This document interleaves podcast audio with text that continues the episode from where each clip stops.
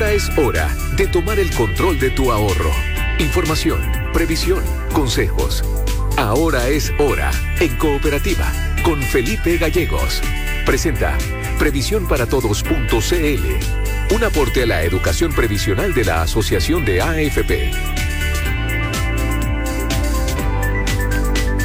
Hola, hola, ¿cómo están ustedes? Sean bienvenidos a un nuevo programa de Ahora es hora, por supuesto, por la sintonía de la radio cooperativa, un programa 100% dedicado a la educación previsional, a la educación financiera, como todos los sábados de 9 a 10 de la mañana, por la sintonía de la radio cooperativa, como lo hemos venido haciendo ya durante siete años, justamente a través de la 93.3 y por supuesto también a través de cooperativa.cl. Todo también marcado en la previa por eh, la votación que vamos a tener la jornada de mañana, este plebiscito constitucional, por supuesto todo un equipo desplegado de radio cooperativa para llevarles a ustedes todas las noticias. Y nosotros vamos a estar hablando en este programa sobre los aguinaldos, cómo se, en la expectativa justamente de cara eh, a fin de año y también sobre la importancia del ahorro, sobre la importancia del APB, que es el ahorro provisional voluntario, que es el ahorro provisional colectivo todo eso se lo vamos a preguntar a Patricio Bernal,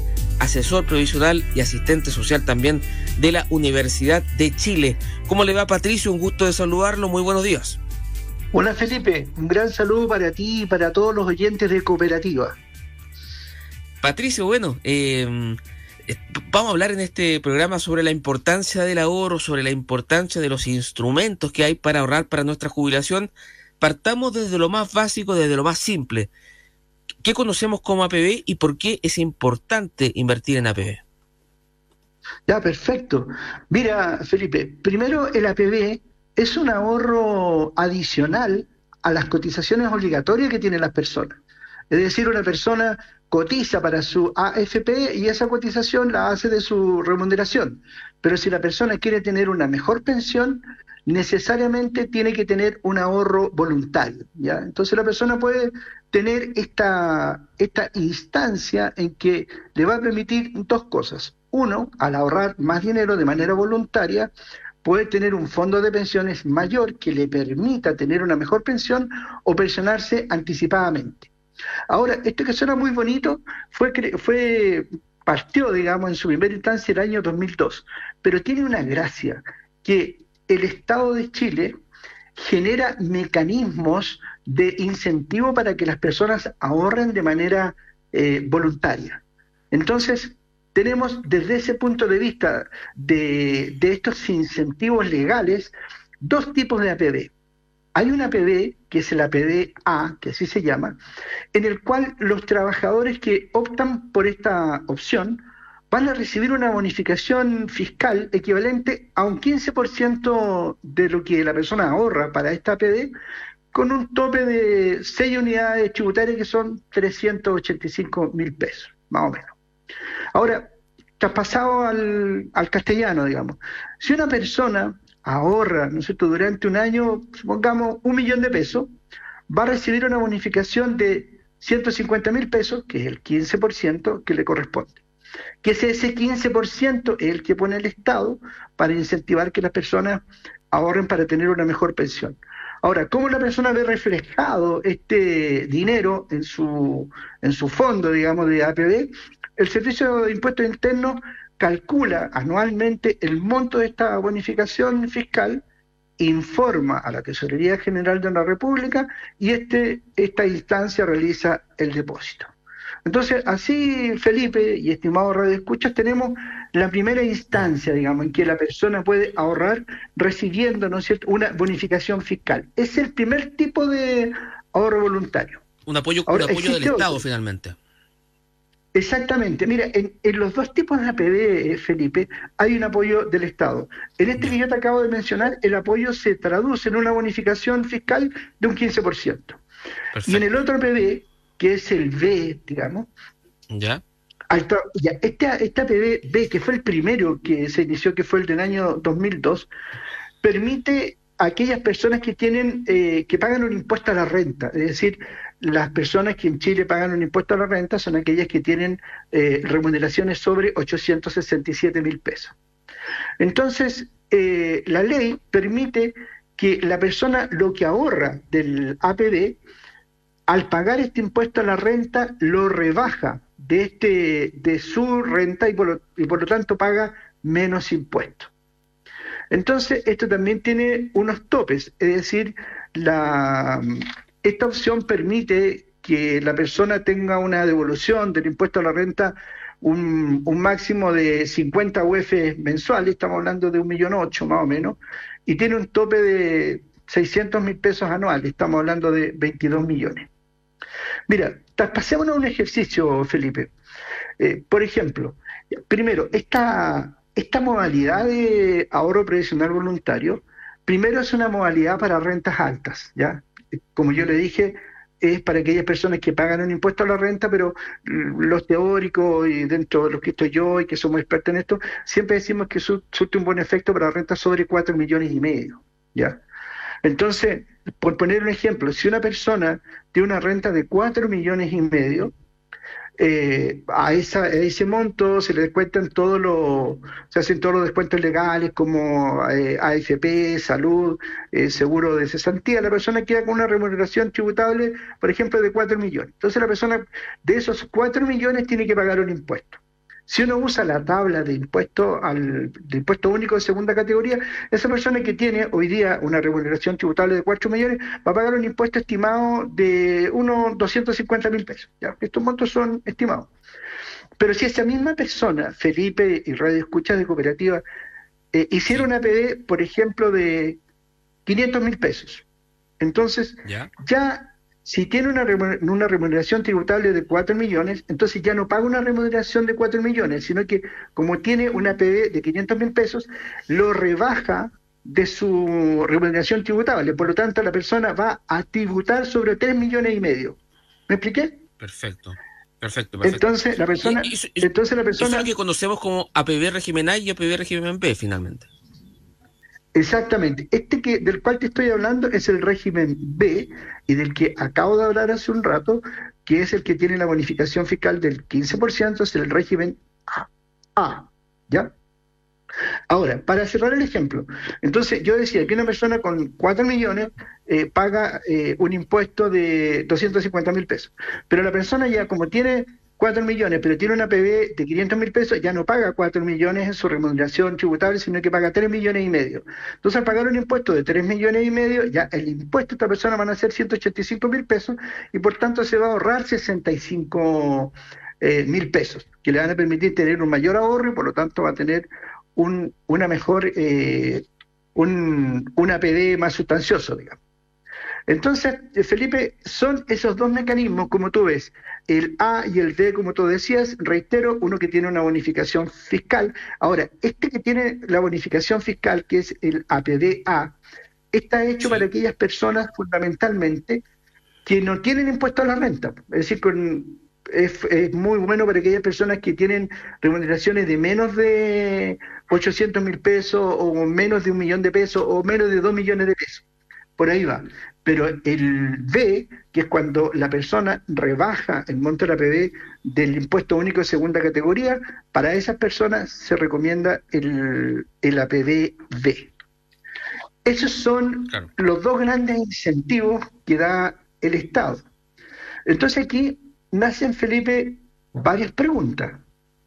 Eh, ¿Quiénes pueden hacer APB? Bueno, yo más o menos mencioné los montes, quién más le podría convenir, pero la ley define que pueden hacer APB los trabajadores dependientes, obviamente los que tienen un empleador, los independientes, ¿ya?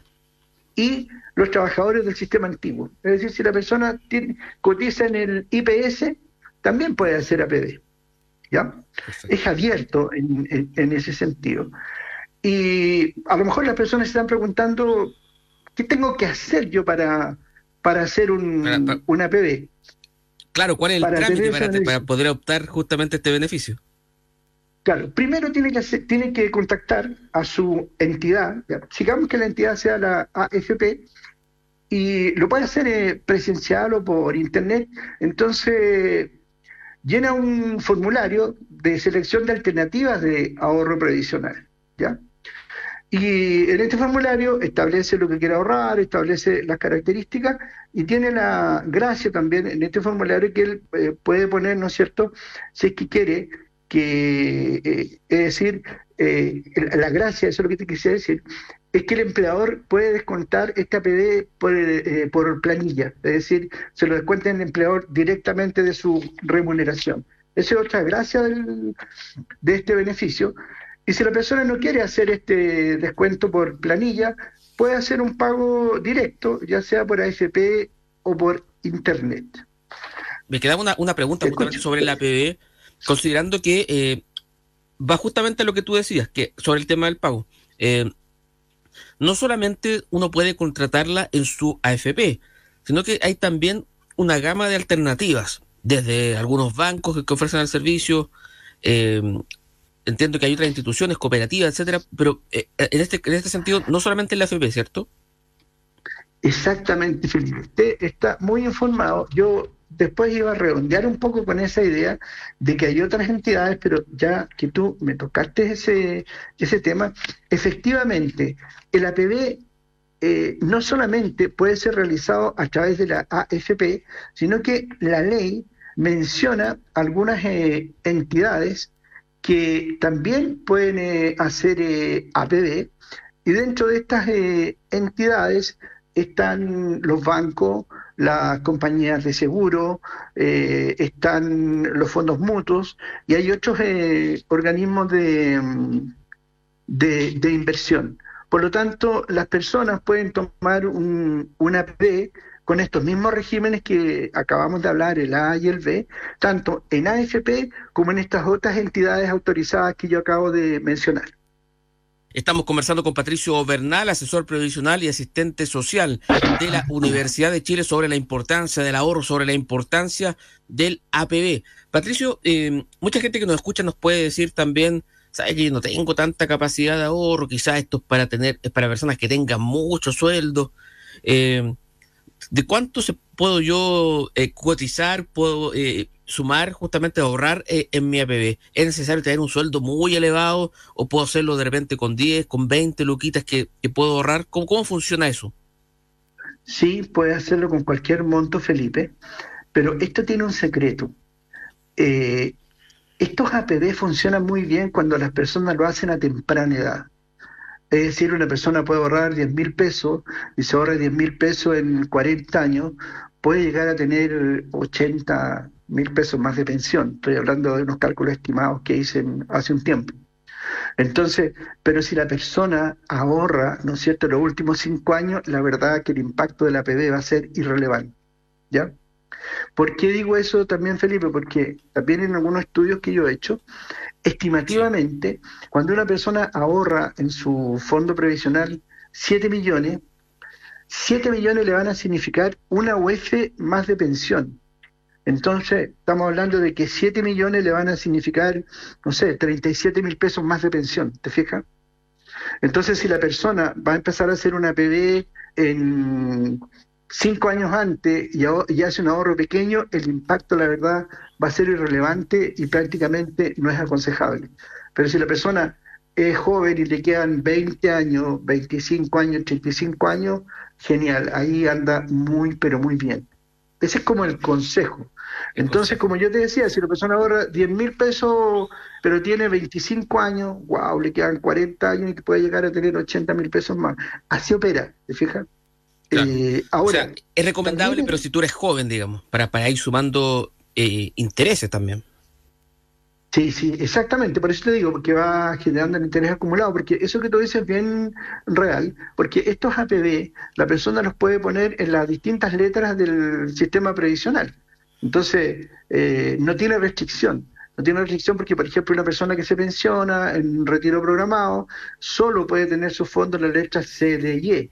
Pero acá no, pues la persona puede tener su fondo en cualquier letra, incluso puede combinar hasta dos tipos de fondos. ¿Ya? Y también, fíjate que la PD, eh, claro, tiene, puede tener hasta dos fondos.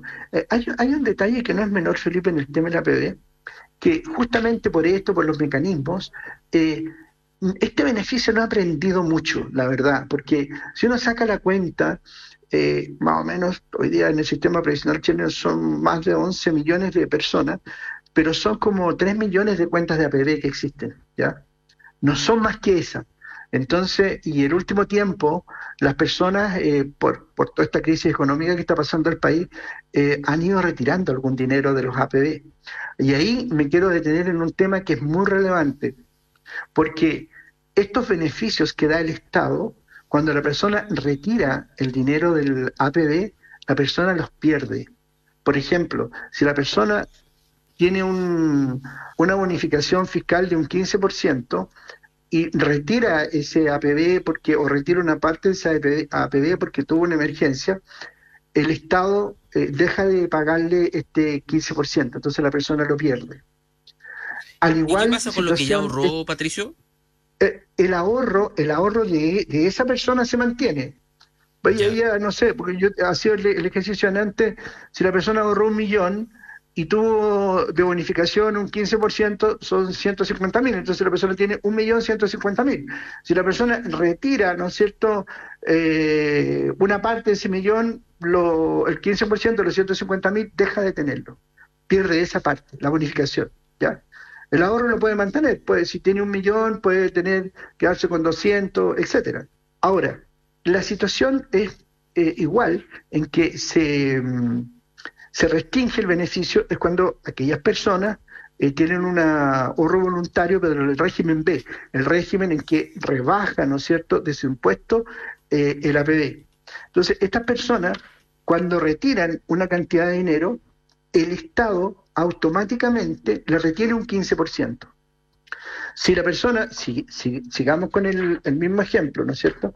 Si la persona dice, wow, tengo un millón de pesos en mi APB B y retira un 15%, son 150 mil. Entonces, eh, perdón, eh, retira ese millón, el Estado le retiene un 15%, que son estos 150 mil. Por lo tanto, ya la persona no retira un millón, retira un millón, ¿no es cierto?, menos los 150 mil. Por tanto, esa persona está retirando, ¿no es cierto?, 850 mil pesos. Entonces me dice, bueno, ¿y qué pasó con lo otro? Bueno, lo otro podría recuperarlo en el movimiento tributario del año, cuando se paga el global complementario, si la persona tiene movimiento, no tiene mucho movimiento eh, y no tiene que pagar muchos impuestos, podría recuperar esta retención de un 15%. Pero si la persona tiene una masa tributaria eh, bastante alta, podría perder ese 15%. Por tanto, este APB es un beneficio que el Estado dice, nosotros incentivamos el ahorro, ¿no es cierto?, a través de una bonificación fiscal y a través de una disminución de impuestos a la renta. Pero si usted retira esa cantidad, se retira el beneficio. ¿Ya? Entonces hay que tener cuidado en, eso. El beneficio rige solamente mientras yo ahorro para mi jubilación. Si, si tomo la decisión de sacar esa plata, ahí de alguna manera me, castigan con, el, con la pérdida de, la, de esta bonificación. Eh, Estamos conversando con Patricio Bernal, asesor previsional, asistente social de la Universidad de Chile, sobre la importancia del ahorro, sobre la importancia del APB.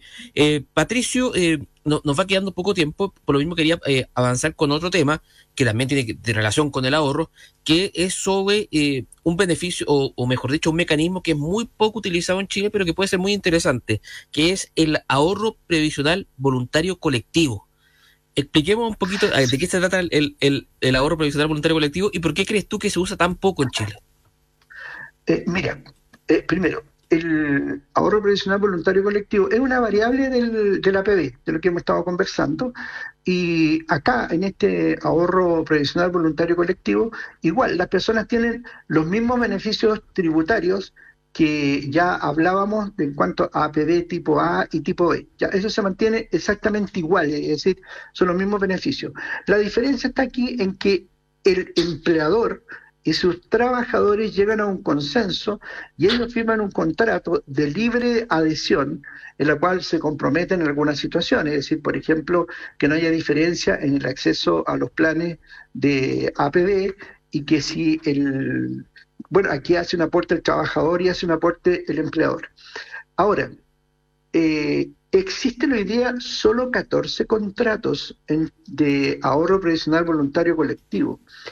Eh, son poquísimos y mira, esto tiene que ver con los dineros, es decir, tiene que desde que esto partió, eh, yo creo que ha faltado un incentivo porque no son tanto los incentivos que tiene el, el empleador, porque en el fondo el empleador va, tiene que poner un dinero adicional que después lo puede rebajar también de, de, sus impuestos, pero esto es un poco por eso, ¿no es cierto? Y por eh, las remuneraciones chilenas que no son tan altas, entonces no ha permeado mucho. Eh. Eh, estas son ideas que han andado muy bien en, en países desarrollados, pero aquí en Chile no, no ha avanzado mucho. Eh, dentro de la propuesta de la reforma del sistema de pensiones, el gobierno, el actual gobierno ha planteado un poco incentivar el APB, pero tampoco ha sido muy claro cómo va a incentivar el ahorro previsional voluntario colectivo. No te olvides que también ahora viene la parte, ¿no es cierto? Si pensamos en, reformas a, las pensiones, que el empleador eh, además va a tener que cotizar un 6% adicional, ¿te fijas? Entonces, como estoy poniendo dinero en, en un APB colectivo y además estoy poniendo en un ahorro adicional, va también un poco por ahí con la producción de Chile y con la renta. Podría ser fácilmente, Patricio, para, para el futuro, digámoslo así, una, una iniciativa, un tema que esté, por ejemplo, me imagino yo, dentro de las negociaciones colectivas, por ejemplo. Es, es una gran idea y esto, estas ideas que no son iguales, pero son parecidas, como el 2 por 1 se aplican mucho en, en empresas mineras, ¿ya? que son remuneraciones piramidales chilenas, pues son las remuneraciones más altas. Ahí yo he visto este tipo de, de beneficios. Yo creo que sería una muy buena idea porque podría ser como un sistema más parecido a un sistema cooperativo. Yo creo que esta idea me gusta porque aquí es como la unión hace la fuerza, ¿te fijas? Pero no ha aprendido, lamentablemente. Sí, pues no ha aprendido, pero una, es una buena idea. Felipe, como tú eh, dijiste que teníamos... Ah, sí, eso también te iba a preguntar, eh, porque nos queda, nos queda bien, poquito tiempo y tú, tú nos querías contar algo de, sobre los APB, sobre el tema del pago de pensión alimenticia a los hijos, ¿no? Claro, justamente eso, porque fíjate que en mayo se aprobó una nueva ley que se llama Ley de Responsabilidad Parental y Pago Efectivo de Deudas de Pensiones de Alimentos. Entonces, esta nueva ley establece que cuando una persona, por supuesto, presenta una demanda de alimentos ante los tribunales de, familia, y la persona tiene, ¿no es cierto?, a lo menos un mes, el tribunal de familia podrá ordenar el pago de, de, de la pensión de alimentos adeudada desde, dice la ley, las cuentas bancarias, los instrumentos financieros de inversión o cuentas de APB.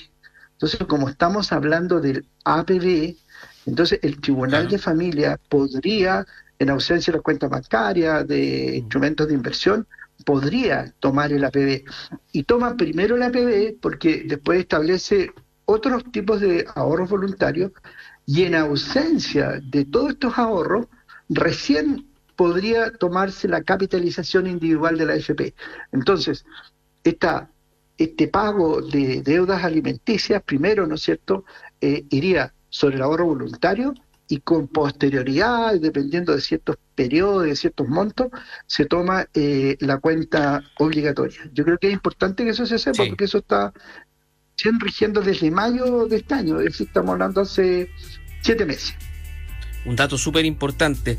Ese Patricio Bernal, asesor previsional, asistente social de la Universidad de Chile. Se nos ha pasado volando la hora, Patricio. Ha estado súper interesante la conversación. Te quiero agradecer por tu tiempo y, bueno, muchas gracias y, por supuesto que tengas una muy buena jornada. Bueno, eh, muchas gracias Felipe por la invitación. Bueno, y como ya estamos cerca de la fecha culmine de, de, nuestra festividad de Año Nuevo de Navidad, una feliz Navidad, un feliz año y que ojalá haya, ¿no es cierto?, el próximo año una nueva reforma al sistema de pensiones, que es lo que todos esperamos. Gracias Felipe, que esté muy bien. Muchas gracias Patricio, que te vaya muy bien. Nosotros nos vamos a una pequeña pausa comercial. Quédese en nuestra sintonía, volvemos con más. Ahora es hora. Informaciones que marcan tu día. Cooperativa y cooperativa.cl Tras su éxito en Europa, Inti Gimani finaliza el año presentando en Chile, junto al cantautor italiano Julio Wilson, su último trabajo, Agua. 27 de diciembre, Universidad Federico Santa María, Valparaíso. 28 y 29 de diciembre, Teatro Nescafé de las Artes. Y por éxito total, nueva fecha el sábado 30 de diciembre, Teatro Nescafé.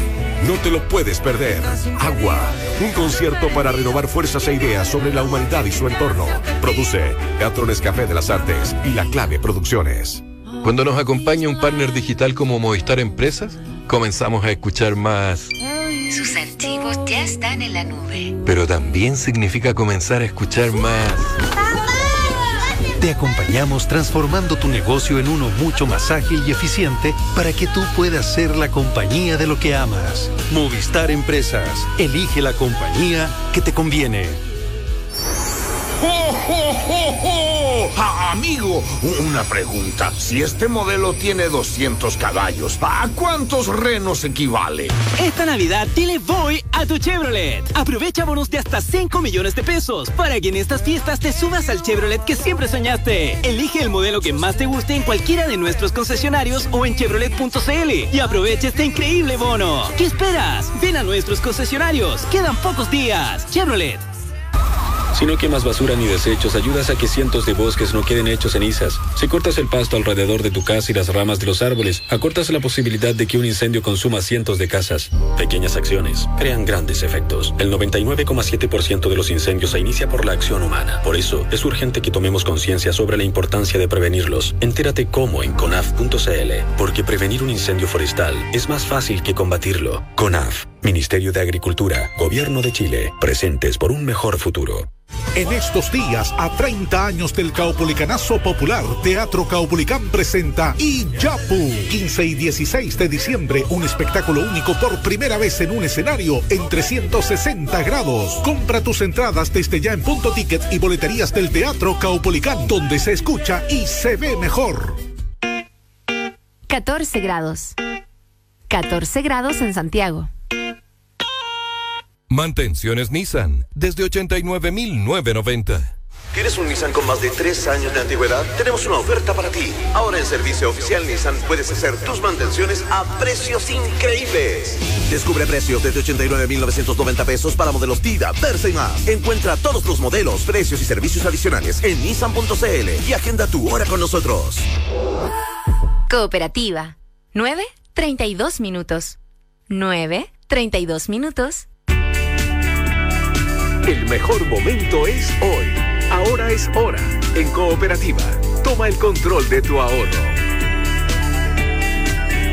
Ahora es hora en el aire por las señales de cooperativa. Estamos también en cooperativa.cl acompañándolos con educación financiera, con educación previsional hasta las 10 de la mañana. Y en este segmento vamos a hablar de los desafíos laborales para los mayores de 50 años que andan buscando empleo y también sobre los aguinaldos un 2 por 1 que vamos a conversar con María Jesús García Huidobro, gerenta de desarrollo y negocios de trabajando.com. ¿Cómo te va María Jesús? Un gusto de, tenerte en el programa. Muy buenos días. Hola, muy buenos días. Muchas gracias por la invitación. María Jesús, bueno, contigo vamos a hablar de dos temas que están viendo justamente ustedes en, trabajando.com. Eh, partamos con eh, con, el aguinaldo, porque estamos justamente ya en la cuenta regresiva para la Navidad. Eh, la próxima semana va a pasar el viejito Pascuero y diciembre justamente un mes súper duro para la economía, para los bolsillos de los hogares chilenos. Y el aguinaldo em, puede ser una ayuda bien importante para este, para este fin de año. Ustedes realizaron un sondeo justamente a propósito de, del aguinaldo, ¿no? Sí, efectivamente eh, hicimos una encuesta a través de sociales para, eh, que lo hacemos todos los años, para entender eh, cómo ve cómo ven las personas eh, la entrega, si va a tener o no va a tener aguinaldo, de cuánto creen que va a ser, etcétera. Claro, y, en ese sentido, vayamos justamente a, los resultados. ¿Cómo se ve la expectativa de, recibir este beneficio? Mira, eh, la expectativa eh, también hay que considerar que las empresas en ese sentido no son muy buenas para avisar con tiempo y esa es una de las recomendaciones que todos los años tratamos de hacer, de que puedan avisarle a las personas para que se puedan anticipar, programar ¿ya? Pero dicho eso, ya que nos hemos avisado, según lo que nosotros eh, nos respondió la gente en LinkedIn, el 47% de las personas cree que sí va a recibir aguinaldo para estas fiestas de fin de año. El 37% aproximadamente dice que aún no lo tiene claro y el 15% dice que no va a recibirlo. Claro. Eh, y, en ese sentido, bueno, ustedes también han, hecho justamente la, la, pregunta respecto a los montos del beneficio. Eh, ¿Y cómo estamos eh, en términos de montos y si es que esto se, se puede extrapolar al momento de la economía chilena? Mira, eh, acá hay que recordar también que eh, cuando uno trabaja en una empresa por eh, varios años y tiene un beneficio como el aguinaldo, y este aguinaldo a mí me lo han dado todos los diciembres por más de dos años consecutivos y siempre ha sido el mismo monto, esto ya se transforma en un derecho adquirido para el colaborador según la dirección del trabajo. ¿Ya? Entonces, ¿qué significa eso? Que ya no es solamente que la empresa es súper eh, eh, eh, buena onda, que, que, se preocupa por sus colaboradores y puede decir, bueno, este año sí y este año no, sino que en el fondo ya el colaborador dice, ok, como esto ya es un derecho adquirido para mí, yo lo espero este año, al igual que los años anteriores, y espero un monto similar o mayor algo que, en el fondo no sea un deterioro sobre el beneficio que se me está entregando, entonces eso obliga a la empresa que si, por ejemplo, el año pasado ya dio un monto de 50 mil pesos, este año tiene que ser de 50 mil pesos o más, ¿ya? Entonces, como eh, eh, también eso nos da algunas líneas para entender de cómo las personas podemos como programarnos y decir, ah, ya, si ya he tenido dos años seguidos, entonces este año me debería llegar. Dicho eso, el 48% de las personas cree que su aguinaldo va a ser de más de 80 mil pesos. ¿Ya? Esto igual está generalmente asociado a empresas que son más grandes, que tienen, pucha, eh, tienen como una, una capacidad de poder dar estos beneficios más contundentes. Sabemos que a veces las empresas más chiquititas pueden eh, entregar aguinaldos más pequeños, que no tienen un poder adquisitivo tan grande, eh, y cuando nos planteamos también en años complicados como este, que sabemos que la economía no ha estado buena, que industrias como el retail, la construcción han estado bien, bien complicadas, también nos planteamos este otro escenario, decir, pucha, quizás ya habían estado entregando el aguinaldo por dos años consecutivos o más a esos colaboradores y este año en verdad no les da para hacerlo. Y si este fuera el caso, eh, recomendamos que tanto las personas como los colaboradores, como las empresas, las áreas de recursos humanos, se sienten a conversar, a conversar, si es que hay un sindicato, lo vean con el sindicato. Y en este caso, por ejemplo, muchas personas están súper dispuestas eh, a cambiar ese aguinaldo por un día libre. ¿Ya? Que la empresa les regale un día sin trabajo, que puedan descansar, que puedan estar con su familia, que puedan quizás alargar la Navidad o alargar el Año Nuevo, también empatizando con que quizás la empresa no está en el mejor momento para poder desembolsar eh, ese dinero. María Jesús, en línea con lo que tú planteas, eh, quizás como un tema de, cultura organizacional, si se quiere, eh, esto de alguna manera favorece el clima interno en las empresas, ¿no? El hecho de que, claro, eh, quizás si no puedo darte un beneficio económico, te puedo dar un día libre, pero dar un incentivo genera un mejor clima laboral. Totalmente. O sea, a ver, siempre vamos a sentirnos mejor los colaboradores cuando la empresa eh, es más humana, nos, nos visibiliza, eh, eh, nos entrega como algo en agradecimiento por la labor que estamos haciendo. y aparte, como tú mencionabas al principio, igual es un periodo de muchos gastos. Entonces, si es que puede llegar este dinero en efectivo, lo vamos a agradecer un montón porque nos va a ayudar no solamente para la compra de los regalos, las celebraciones, sino que también para pagar cuentas, para eh, gastos habituales. Eh, pero efectivamente yo creo que son momentos en los cuales las personas también entienden que si la empresa está complicada, se puede conversar eh, y, que la empresa diga, pucha, en verdad no estoy en situación este año para quizás cumplir de la misma forma que el año pasado, pero eso no implica que no me importe cumplir con ustedes de alguna forma. Y entonces, por ejemplo, poder pasar este día libre, o por último una celebración, vamos a hacer, oye, un, almuerzo, vamos a hacer un brindis con eh, un pan de Pascua y una cola de mono, o sea, es, es eh, como tener un gesto para estos colaboradores. Sí, es que no pase desapercibido, que, que la empresa no diga, ah, entonces este año como no estoy tan bien o quizás estoy con un foco en otra cosa, no me importa lo que pase con mis colaboradores.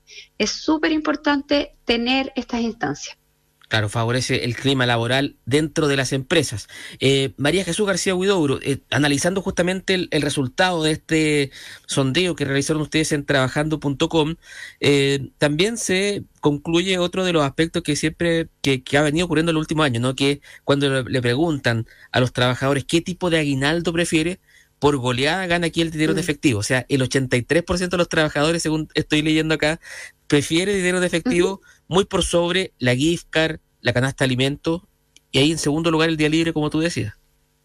Sí, o sea, mira, en verdad em, el dinero en efectivo es mucho más flexible, como hablábamos antes. Eh, cuando cuando eh, a, a, cualquiera de nosotros nos entregan dinero en efectivo, podemos ahorrarlo, podemos pagar cuentas, podemos pagar deudas, podemos comprar regalos, podemos ocuparlo para eh, las celebraciones de fin de año. una gift card también a veces si es de uno de estos comercios muy grandes, nos ayuda, podríamos comprar unos regalos, ir al supermercado, cosas de ese tipo, ok. La canasta de alimentos, por ejemplo, que es como este regalo más antiguo, que, que se, se usaba mucho hace algunos años, pucha, quizás a mí no me gusta el pan de Pascua, quizás en verdad los duraznos en conserva no son lo mío, aparte me lo tengo que llevar de la oficina a la casa en el transporte público, que puede ser una caja pesada, entonces es un regalo que, aunque sea, tiene la mejor intención quizás de parte de la empresa, que también pagaron una cantidad considerable de dinero para poder comprarla, es mucho menos flexible. No necesariamente se va a ajustar a lo que yo habría elegido, a lo que a mí me gusta comer, a lo que mi familia consume. Eh, llevarme esta caja en un metro lleno de gente, en una micro que quizás está, está llena de gente en horario peak, no va a ser algo grato, fácil. Entonces, ese tipo de cosas también tienen que tener en consideración las organizaciones al momento de decir, bueno, ¿qué cosa le vamos a, dar a las personas? Dentro de lo posible, tratar de darle lo que las personas y los colaboradores más van a eh, valorar. Y por eso hay que tener harto ojo que este famoso día libre puede ser un súper buen reemplazo. Eh, cuando, las, mm. cuando las empresas no, dicen, no, es que por política nosotros no podemos dar plata. Ya, pero entre quizás ah, eh, una canasta y un día libre, las personas están prefiriendo el día libre. Claro. De todas maneras, eh, la canasta que era bien, bien noventera, van, van retirada, pero hay gente que igual le gusta el hecho de, sentir de pronto, no sé, que viene en esa canasta, como la curiosidad, también genera esa sensación. Es que ahí la recomendación eh, es preguntarle eh, a, los equipos, al sindicato, eh, se puede hacer una encuesta cortita. Oye, este año, ¿qué preferirían tener? ¿Una canasta o eh, una gift card dentro de lo que la empresa puede entregar? Al final, lo importante de estas situaciones, cuando uno da estos beneficios, es que sean lo que las personas necesitan, que sean valorados por ellos, porque a veces las empresas dicen, oye, es que en verdad, mira, le vamos a hacer, vamos a hacer una fiesta familiar con el viejito pascuero para todos los hijos de los funcionarios. Y es una empresa llena de jóvenes que no tiene hijos, por ejemplo. Ese beneficio no fue valorado, no fue bien recibido. O al contrario, oye, es que vamos a, a darle esta canasta de alimentos y no sé qué, y en verdad justo trabajo con un tipo de personas que no lo va a valorar. Entonces, eh, levantar esta información es importante para que realmente tenga un impacto positivo para el clima, eh, para esta cultura organizacional y para que los colaboradores digan, de verdad están haciendo lo que para mí es importante, ¿ya? Que no digan, ah, de nuevo me dieron este regalo que no sirve de nada, no, que esta empresa no entiende nada. Estamos conversando con María Jesús García Guidoro de trabajando.com a propósito de la expectativa del el aguinaldo para fin de año. Eh, María Jesús, desde una óptica también de, educación financiera, si se quiere, eh, diciembre eh, es un mes cargado de, gastos, ¿no? De, de, de regalo, el amigo secreto en la oficina, quizás desde esa óptica también el aguinaldo puede, puede favorecer de alguna manera evitar endeudarse, también evitar eh, gastar de más. Entonces, el aguinaldo es una buena instancia, un buen mecanismo de alguna manera para usarlo y, comprar con eso los regalos finalmente. Sí, totalmente. O sea, yo creo que, eh, a ver, las dos instancias en el año cuando tenemos eh, aguinaldos en, en, el país habitualmente eh, es para el 18 de septiembre y para esta época de fin de año, que sí, como lo evaluamos, son épocas que tienen muchos gastos asociados a las celebraciones. ¿Ya? En el fondo está pensado como desde su origen, es como un, un apoyo para poder disfrutar con la familia, con los amigos, pasarlo bien. Y obviamente en este periodo del año los regalos, pucha que que de repente complican el bolsillo, ¿ya? Entonces, poder ocupar este, este, esta platita ayuda, pero por eso también es importante como poder entender, preguntarle al área de recursos humanos, preguntarle a la jefatura, si es que todavía no tienen certeza en las empresas, entendiendo que faltan como una semana y media, dos semanas. Eh, oye, eh, va a llegar Reinaldo, eh, ¿cuándo lo van a entregar para poder organizarse? ¿Ya? Para poder entender, ah, ok, entonces yo puedo esperar al aguinaldo para eh, ese día ir a comprar los regalos, o puedo comprarlos ahora y después pago la tarjeta con eso. Eh, y más o menos entender qué va a hacer, porque que no, no pase el caso, por ejemplo, la empresa había estado entregando dinero en efectivo en años anteriores y este año considera que entregar la canasta puede ser mucho más entretenido porque va a entregar unos productos muy buenos. Y quizás la persona estaba esperando dinero en efectivo para pagar los regalos y chuta, se encuentra con una canasta de alimentos. Entonces se le desorganizan también sus finanzas personales. Entonces, eh, eh, acá la recomendación tanto para la empresa como para los colaboradores de poder hablar anticipadamente para que puedan programarse en relación a estos gastos que tenemos que incurrir en esta época del año. Estamos conversando con María Jesús García Huidobro, gerenta de desarrollo y negocios de trabajando.com.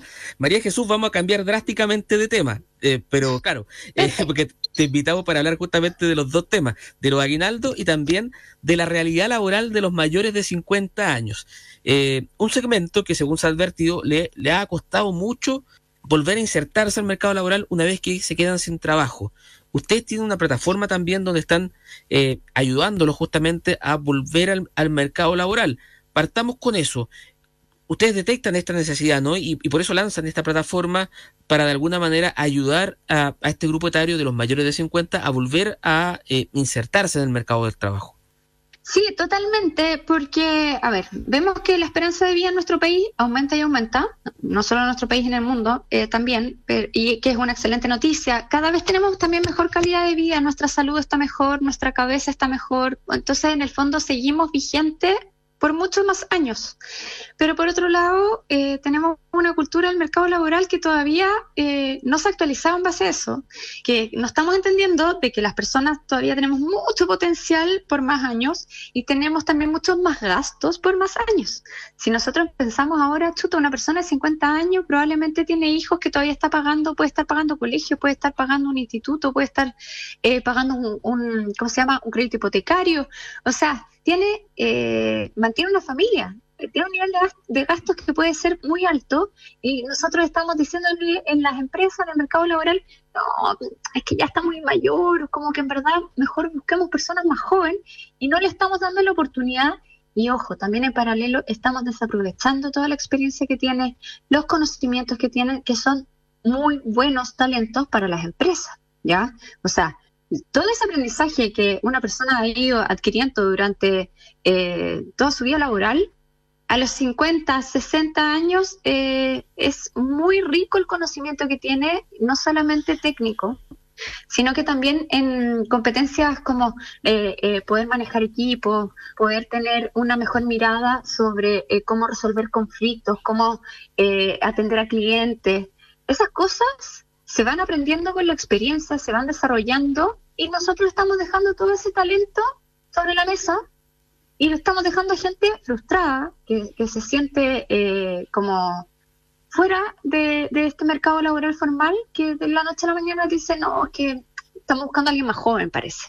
Eh, entonces, efectivamente, entendemos que es un dolor de muchas personas y que eh, es algo que tiene que cambiar culturalmente porque está basado en los sesgos, en los prejuicios, en el creer que esa persona ya no funciona, que quizás va a ser más mañosa, que quizás no está tan actualizada tecnológicamente eh, y que una persona más joven lo podría hacer mejor, que no necesariamente es así. María Jesús, y, bueno, ustedes tienen esta plataforma donde de alguna manera también em, orientan a los, a los, a los mayores de 50 años a postular a un empleo, porque claro, por ahí eh, no, siempre ocurre, pero puede ocurrir que hay una brecha tecnológica, no saben, de repente llevan mucho tiempo en una empresa, no saben cómo postular, y eso también es súper importante, ¿no? Sí, totalmente. En trabajandopro.cl, que es nuestra plataforma, eh, nosotros, a ver, tenemos por un lado como que distintas eh, opciones de apoyo y orientación para quienes están buscando trabajo, quienes se acercan a los 50 años o quienes ya están pasando los 50 años y tienen 60 y pueden tener 70 también, o sea, mientras sean personas que quieran seguir activas laboralmente, eh, los, los, acogimos en este espacio, ¿ya? Porque no hay una edad tope para poder seguir trabajando. Eh, y efectivamente, como tú planteas, eh, es poder entender como, chuta, quizás yo no busco trabajo hace 10 años. Buscar trabajo hace 10 años era muy distinto que buscar ahora. ¿Cómo se hace un CV actualmente? ¿Qué información tengo que tener eh, eh, al día? ¿Cómo me preparo para una entrevista de trabajo? Que, en el fondo hay que volver a entrenarse respecto a eso. Entonces, para ese tipo de eh, dudas y de, de asesoría, tenemos un servicio de asesorías laborales con un equipo de psicólogos laborales, que es un servicio que presta Sense, que es eh, patrocinador de nuestra plataforma. Entonces lo tenemos ahí de forma gratuita para que las personas puedan tomar una hora y a través de una cita online se conecta con un psicólogo laboral y le puede hacer todas las preguntas desde oye, ¿cómo, qué, qué tipo de, eh, quizás de estudios de conocimiento me faltan? ¿Cómo hago mi CV? ¿Cómo me preparo para la entrevista? ¿En qué tipo de empresas debería buscar? Eh, todo lo que necesiten saber pueden ir preguntándoselo a estos expertos laborales para em, tener más información, ¿ya? Eh, es clave poder contar con información eh, para volver a incorporarse al mercado laboral si es que recientemente eh, pueden haber sido desvinculados, por ejemplo, o en otros casos, personas que, mujeres, por ejemplo, que se dedicaron por años a la maternidad y ahora quieren volver a incorporarse al mercado laboral y dicen, chuta, hace quizás 10, 15 años que no trabajo ¿Cómo puedo volver a buscar pega? Em, y por otro lado, sí, lo que tú también comentas es el tema de eh, las brechas tecnológicas, ¿ya? También entender eh, cuáles son las... A ver, antes yo les comentaba, te comentaba de las fortalezas, de que tienen estas competencias que son súper buenas, pero también tenemos que entender que eh, caso, caso a caso lo vamos a ir viendo, cada persona es distinta, cuáles son las debilidades personales. Quizás mis debilidades personales es que eh, pucha, en verdad, efectivamente no me he actualizado mucho con la tecnología en los últimos años y para eh, los cargos a los cuales yo estoy postulando, me estoy enfrentando a otros candidatos que sí están súper actualizados, que tienen muchos conocimientos tecnológicos y que son claves para ese tipo de posiciones. Entonces, actualmente tenemos que eh, ir midiendo eso a través de estas asesorías laborales, a través de la información que tenemos en el blog, podemos ir orientándolo y cómo me voy poniendo al día, ¿ya? Y acá, en ese sentido, también tenemos, estamos haciendo una campaña súper entretenida con una organización em, de tecnología que se llama Talento Digital. Perdón, eh, no, con Desafío Latam, perdón. Con, Desafío, Latam. Desafío Latam. Es que también es parte de nuestro talento digital. Eh, con Desafío Latam eh, quisimos hacer una campaña para personas de más de 50 años donde los invitamos a crear su CV en trabajandopro.cl o actualizar sus datos si es que ya lo tienen creado, eh, o postular algún trabajo quienes están activamente postulando y de aquí hasta fin de mes las personas que eh, de más de 50 años que estén eh, activamente usando la plataforma de Trabajando Pro, eh, Desafío Latam les va a regalar un curso. Y este curso puede ser de eh, introducción al análisis de datos, introducción a la programación, o de Figma, que es un programa específico para poder hacer proyectos que también se está usando mucho actualmente. Entonces, eh, son cursos cortos de tres horas online, eh, que normalmente habría que pagarlo, y nosotros se los vamos a dar gratuitos a todas las personas que puedan, que, que, que estén usando la plataforma, van a recibir después un correo con un código, con un link para que lo puedan descargar y lo puedan hacer.